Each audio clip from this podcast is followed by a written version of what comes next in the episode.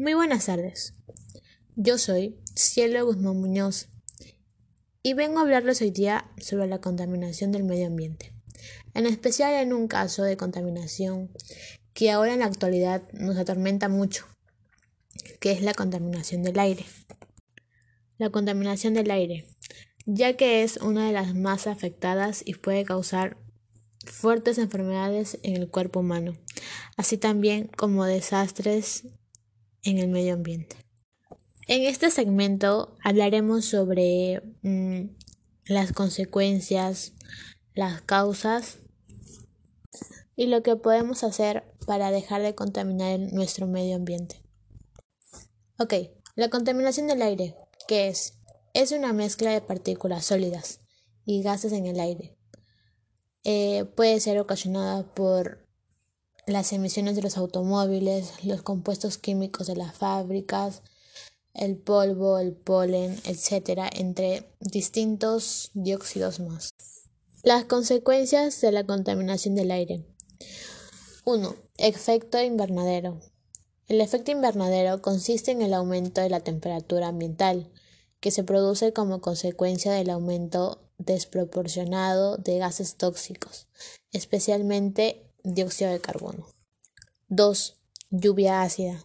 La lluvia ácida es la que se produce por acumulación de sustancias en el aire, como ácido sulfúrico y nítrico, los cuales provienen especialmente de las emisiones producidas por motores de combustible fósil.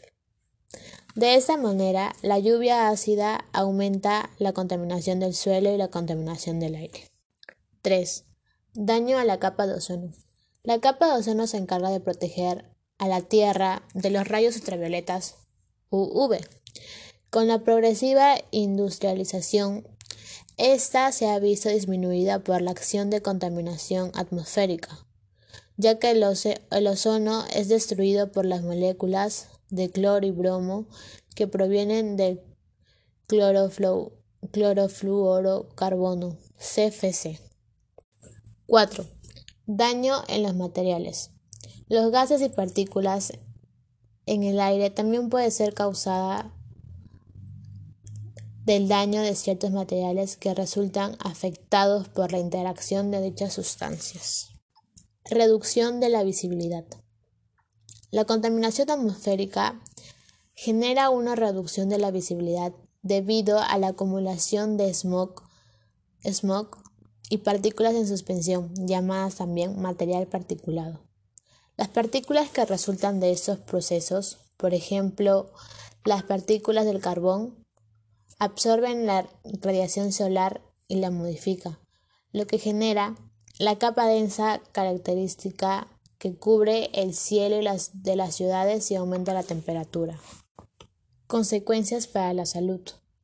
Cáncer de pulmón, el pulmón derecho, la tráquea, el lóbulo superior, etc.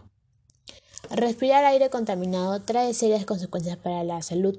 Entre ellas podemos contar enfermedades respiratorias de gravedad, asma, alergias, neumonía, cáncer del pulmón, intoxicación por consumo de agua o alimentos contaminados por el aire, mareos, dolor de cabeza sin razón aparente, enfermedades cardiovasculares, etc.